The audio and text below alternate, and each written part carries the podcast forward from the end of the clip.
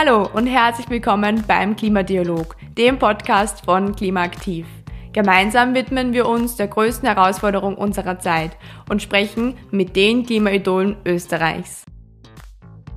In der Debatte um den Klimawandel und den damit verbundenen Herausforderungen tauchen immer wieder bestimmte Argumente auf. Man hört diese Argumente auf Social Media, in Diskussionen und im persönlichen Gespräch. Sie ziehen den Klimaschutz und die Lösungen in Zweifel. Wir sprechen heute über den Umgang mit solchen Argumenten.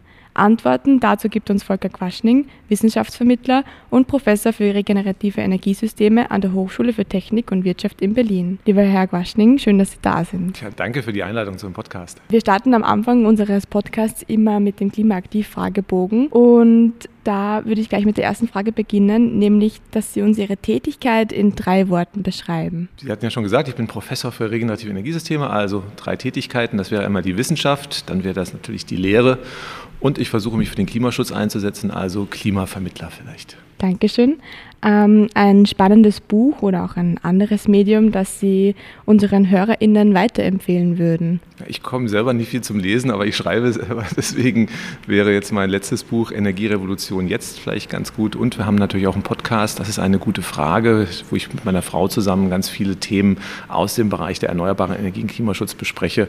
Und ich hoffe, dass wir da auch ein bisschen Mehrwert dann noch für alle, die jetzt hier zuhören, dann schaffen können. Mhm. Ja, cool. Eine etwas längere Frage, nämlich dürften Sie eine Plakatwand auf einem hohen Gebäude zum Beispiel in Österreich der Stephansdom oder Sie sind ja aus Berlin, können wir ja den Fernsehturm hernehmen. Sie könnten diese Plakatwand gestalten. Was würden Sie auf diese Plakatwand schreiben? Das Schreiben ist immer schwierig, weil die Texte, die lesen die Menschen, nehmen sie aber nicht wahr. Ich würde draufschreiben, natürlich, es wird Zeit. Aber Bilder sind, glaube ich, sehr wichtig, dass man den Menschen wirklich mal verein, äh, verinnerlicht, was die Klimakrise bedeutet. Und da ist mal ganz schön, äh, einfach in die Vergangenheit zurückzuschauen. Wie hat sich die Klima oder das Klima verändert seit der letzten Eiszeit? Da hatten wir ja auch vier Grad Veränderung. Das ist das, was der Worst Case ist ist, wenn wir die Klimakrise kriegen. Und in Berlin zum Beispiel auf der Plakatwand, naja, da müsste man 200 Meter Eis drauf machen. Ne? Also weil einfach Berlin war in der Eiszeit, da war eine Eiswüste. Und das ist das, was, was wir an Veränderungen haben, wenn wir 4 Grad plus bekommen, also von der Eiszeit zur Warmzeit. Das würden wir nochmal oben drauflegen und dann einfach schaut in die Vergangenheit und dann äh, es wird Zeit, dass wir handeln, damit wir nicht diese gleiche Veränderung nochmal erleben mit all den Folgen, die auf uns einbrechen werden. Wir sprechen ja heute über Klimamythen oder sozusagen Argumente gegen den Klimawandel. Meine erste Frage wäre hier, wie oft sind Sie selbst mit solchen Totschlagargumenten konfrontiert?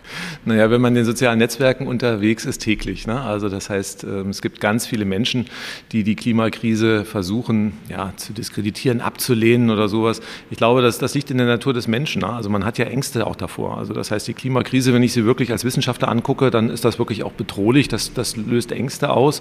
Und dann kann man natürlich nun zwei Sachen machen. Ne? Also vielleicht eine Evolution beachtet. Na? Wenn der Säbelzahntiger kommt, was mache ich? Also entweder stelle ich mich tot, irgendwie, ich sage, da ist kein Säbelzahntiger, gut, das ist irgendwie ein paar Sekunden auch irgendwo eine Sache, oder ich versuche halt zu handeln und äh, irgendwie eine Stange zu nehmen und gegen den Säbelzahntiger anzukämpfen oder so etwas. Und naja, ich meine, irgendwie so das Todstellen oder irgendwie die Gefahr leugnen ist halt etwas, was erstmal auf den ersten Blick halt sehr, sehr einfach ist. Und ähm, deswegen, das ist so im Innersten drin, wenn da eine große Gefahr kommt, erstmal ignorieren, äh, könnte ja gut gehen und das machen halt einfach viele.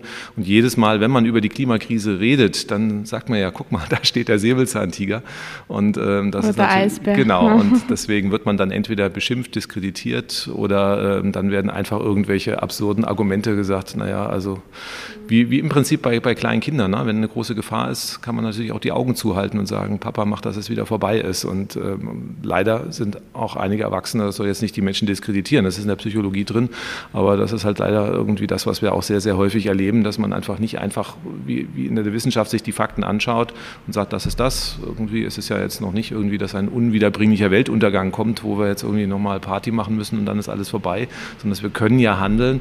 Und ähm, da würde ich mir einfach hier wünschen, dass alle Menschen wie Erwachsene handeln, sagen, okay, wir haben ein Problem, wir haben selber verursacht und wir können aber noch was dagegen tun. Und ähm, dazu müssen wir aber handeln und nicht über irgendwelche dämlichen Ausreden diskutieren. Was würden Sie sagen, charakterisiert solch ein Klimamythos, äh, solch ein Totschlagargument? Ja, auch da sind wir wieder in der Psychologie. Ne? Also im Prinzip, was ist die Aussage? Die Aussage ist immer A, wir sind nicht schuld. Das hört man sehr, sehr häufig. Na, was soll jetzt Österreich tun? Was soll Deutschland tun? Die Chinesen machen viel mehr. Und also das heißt immer, man möchte die Schuld nicht haben für diesen Klimaschutz. Das heißt, dann versucht man das zu leugnen. Und natürlich, man möchte auch nicht handeln. Na. Wir sind in der reichen, äh, nicht alle sind reich, aber jetzt Österreich, Deutschland und Europa sind halt irgendwie eigentlich sehr reiche Regionen im Durchschnitt. Das heißt, vielen Menschen geht es sehr gut und alle haben natürlich, oder einige haben Sorge, wenn wir jetzt handeln, dann, dann wird es schlechter oder anders. Und viele wollen sich nicht verändern. Das heißt, dann geht es ums Verändern und äh, dann lehnt man das ab.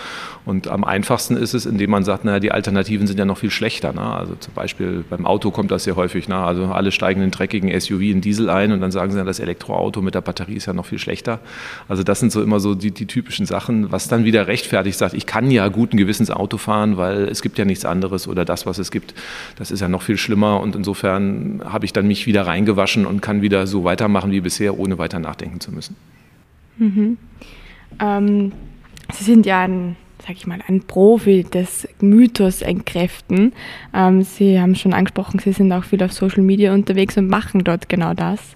Und daher würde ich gerne mit Ihnen ein paar Mythen durchgehen ähm, und so mal hören, was Sie entgegnen würden, wenn Sie diesen Mythos, ja, wenn Ihnen jemand diesen Mythos entgegenkommt. Ja, gerne. Die Aussage, Klimaveränderung gab es im Laufe der Erdgeschichte schon immer. Die Erderwärmung ist nur Panikmache. Was würden Sie dieser Aussage entgegnen? Natürlich, Klimaveränderung gab es schon immer. Also das ist erstmal richtig. Also das ist immer das, das Problem bei solchen Mythen. Man hat immer einen Kern, der erstmal nicht wegzuleugnen ist.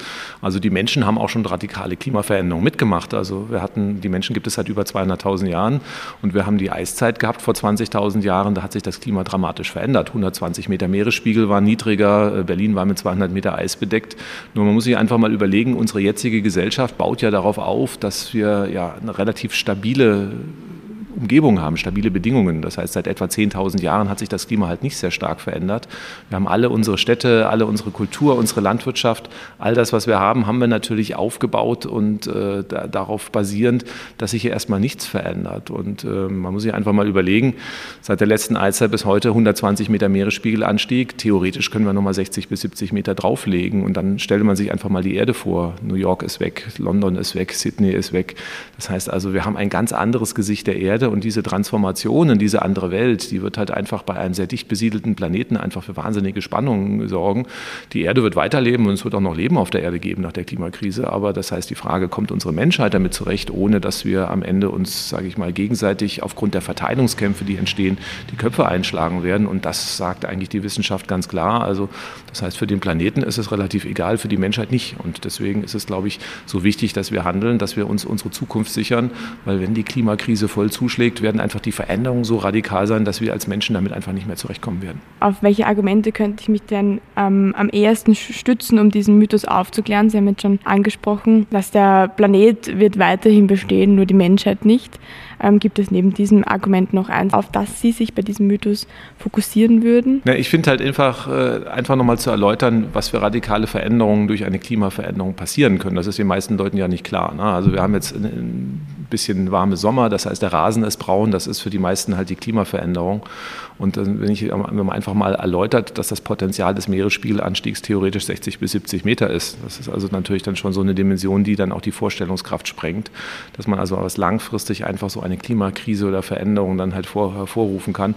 Und ich glaube, das ist, glaube ich, sehr wichtig, dass man einfach auch mal sieht, es ist ein, nicht ein linearer Zusammenhang. Also viele denken, naja, wenn es jetzt statt 1 Grad Erwärmung 2 Grad haben, dann haben wir doppelt so viele Tage mit braunem Rasen. Aber das heißt, es bricht halt einfach dann die Nahrungsmittelversorgung in einigen Gebieten zusammen, die Trinkwasserversorgung. Ich meine, die Sahara war mal grün, also auch das zeigt irgendwie, ähm, heute ist da kein Leben mehr möglich und das sind einfach diese Veränderungen und diese radikalen Veränderungen, die muss man den Menschen einfach klar machen, dass man also sagt, es ist halt nicht ein bisschen Veränderung, ein bisschen brauner Rasen, sondern es ist einfach existenzbedrohend, weil die Veränderungen so gravierend sein werden und da hilft, glaube ich, vielleicht auch der Blick in die Geschichte einfach mal. Kommen wir zum nächsten Mythos. Oft wird immer darüber debattiert, warum sollten wir hier wir in Österreich oder in Deutschland etwas tun, wenn doch große Staaten wie China nichts tun. Österreich kann dann nichts bewirken. Wir sind ja so, wir sind ja so klein und ähm, unbedeutsam.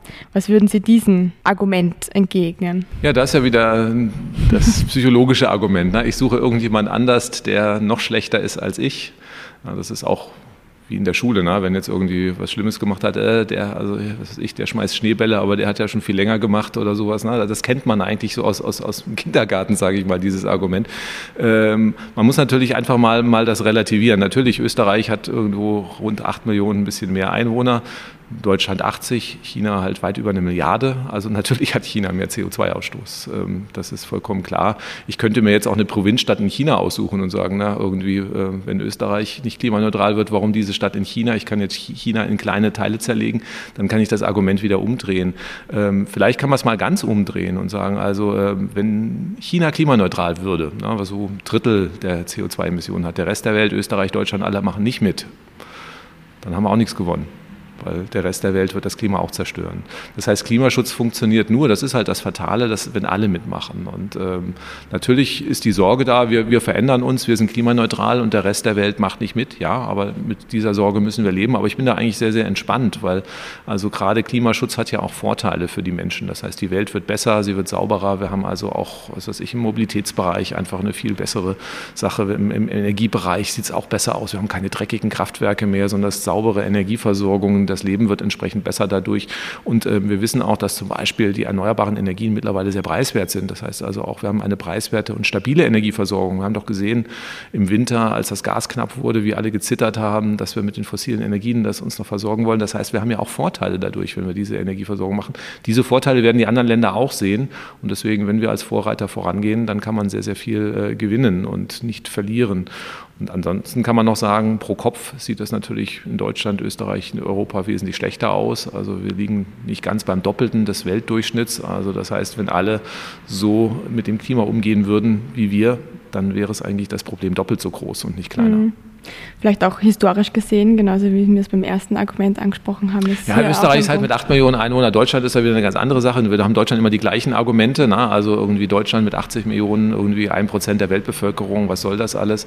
Historisch gesehen ist, ist die Schuld von Deutschland zum Beispiel relativ groß. Also wir sind jetzt auf Platz Nummer 7 der Weltklimasünder, Deutschland jetzt gesehen. Und ähm, historisch gesehen sogar auf Platz Nummer 4. Also das heißt also irgendwie... Äh, das ist dann schon, wenn man sich das irgendwie aus der deutschen Perspektive anguckt, so ein kleines Land, so ein großer Schaden.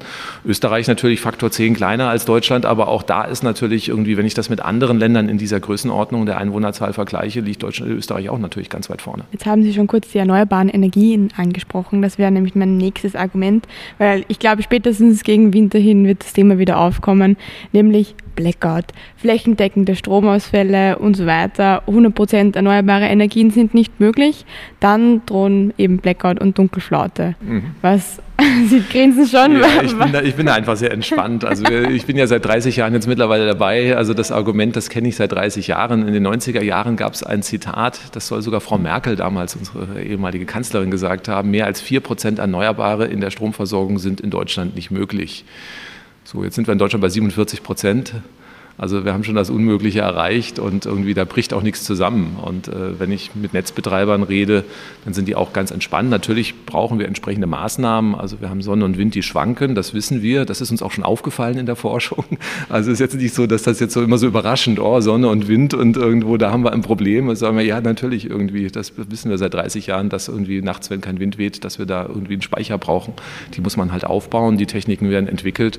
Und also insofern würde ich da einfach mal den Profis das überlassen, die Energieversorgung sicherzuhalten und das werden wir schon hinbekommen. Also halten Sie nichts davon gegen diese Stimmung, die was teilweise auch medial gemacht wird, ja, äh, für Blackout, auch dieses äh, Prepping-Geschichte. Ja, das ist ja so eine Angstsache, ne, muss man ganz einfach sagen. Also das erste Mal, dass das Argument aufgetreten ist, ist in Deutschland in den 70er Jahren.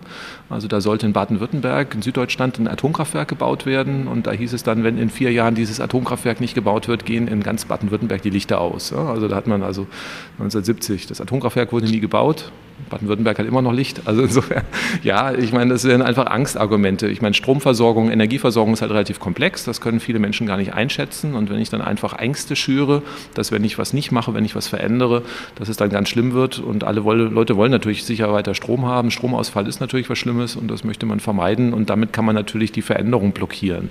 Und deswegen wird dieses Angstargument immer gezogen. Aber aus, ich meine, ich bin Elektrotechniker von der Ausbildung. Also wenn ich mir einfach das angucke, dann kann ich da echt immer nur müde lächeln darüber.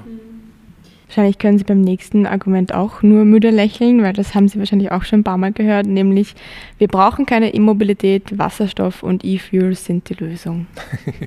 ja, das ist immer auch, ja, kann man auch entsprechend lächeln, weil man muss natürlich einfach da nochmal ausholen. Also äh, wie fahren wir heute? Also mit dem Auto. Das Auto ist ja erstmal sowieso nicht so ein tolles Verkehrsmittel. Also ich bin jetzt hier gerade im wunderschönen Wien, eine tolle Stadt, aber wenn ich mir so die Straßen angucke, Wien ist sehr autofreundlich ja, wenn man Städte wie Kopenhagen anschaut, da sieht es natürlich anders aus, viel mehr Fahrräder und man kann dann auch der Stadt Fläche zurückgeben. Man kann äh, die ganzen Parkreihen verwenden, dass man Straßencafés, dass man Grünflächen anpflanzt. Also das heißt, das Auto ist ja generell erstmal ein Problem. Für viele ist es bequem, aber sag ich mal, für die Allgemeinheit ist es ein Problem. Natürlich werden wir nicht ohne Auto hinkommen. Ne? Also es gibt Handwerker, die werden jetzt nicht mit dem Lastenfahrrad irgendwelche Glasscheiben auf die Baustelle bringen. Also natürlich werden wir Autos brauchen künftig und dann stellen stellt sich die Frage, welches Auto? Und ähm, das Auto, was wir jetzt haben, ist ja ein, ein Benzin- oder Dieselfahrzeug mit einem Benzin- oder Dieselmotor und da kann man sich einfach die Thermodynamik anschauen. Also so ein Motor hat halt einen sehr, sehr schlechten Wirkungsgrad. Der liegt halt bei im Schnitt bei 30 Prozent. Das heißt also 70 Prozent sind Abwärme. Das heißt, unsere heutigen Autos nehmen nicht nur viel Platz weg, die sind auf fahrende Heizung weil 70 Prozent sind Abwärme. Das muss man sich einfach mal überlegen. So ein Auto hat 150 kW an Leistung, 70 Prozent Abwärme, das sind 100 kW Leistung, da kann ich zehn Einfamilienhäuser mit heizen. Also das fahren wir durch die Gegend mit einem fetten Kühlergrill und die Wärme für zehn Familienhäuser blasen wir in die Stadt, heizen die Städte auf und sagen, das muss es sein, das ist die Fortbewegung der Zukunft. Also ganz sicherlich nicht. Und man kann auch an der Thermodynamik nicht viel ändern. Also ich kann den Dieselmotor jetzt nicht Klassen besser machen. Ich muss mit diesen schlechten Wirkungsgraden leben. Wenn ich jetzt beim Auto bleibe und sage, also Auto muss sein, dann habe ich beim Elektroauto einfach den Vorteil, dass ich einen viel, viel besseren Wirkungsgrad habe. Der Elektromotor schafft halt 90 Prozent. Das heißt, in dem Moment, wo ich das Dieselauto abschaffe, ein Elektroauto äh, nehme, habe ich zwei Drittel an Energie eingespart. Und dann wird natürlich die Energiewende auch viel leichter, weil ich also nur noch ein Drittel der Energie brauche als äh, beim, beim Verbrenner. Und jetzt kommen die Menschen und sagen, naja, von dem Verbrennerauto können, wollen wir uns nicht, nicht trennen. Deswegen nehmen wir diesen ineffizienten Antrieb und stellen jetzt aus, statt jetzt Strom für die Batterie direkt ins Auto zu packen, mache ich aus dem Strom Wasserstoff, aus dem Wasserstoff dann äh, über einen ganz komplizierten Prozess E-Fuels. Der kommt dann ganz normal in die Tankstelle. Kann man machen, funktioniert auch.